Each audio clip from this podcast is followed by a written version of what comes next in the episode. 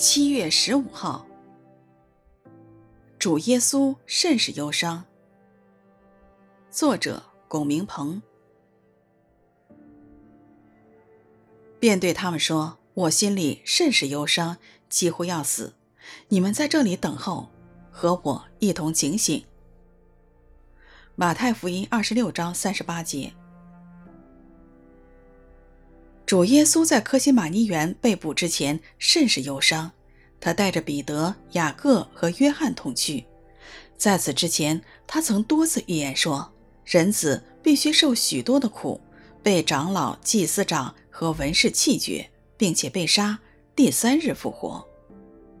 面对即将来临的受难，圣经记载他忧愁起来，极其难过。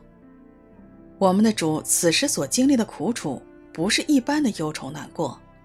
主耶稣自己表达说：“我心里甚是忧伤，几乎要死。”经文中的用词“极其”“甚是”和“几乎”，都提醒我们主所经受的是何等大的苦楚。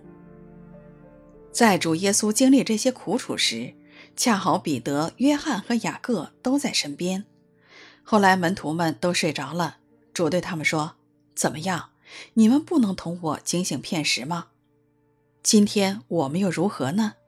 我们是警醒等候主再来的人吗？”感谢主为我们经历克西马尼园中的苦楚，极其难过，甚是忧伤，几乎要死。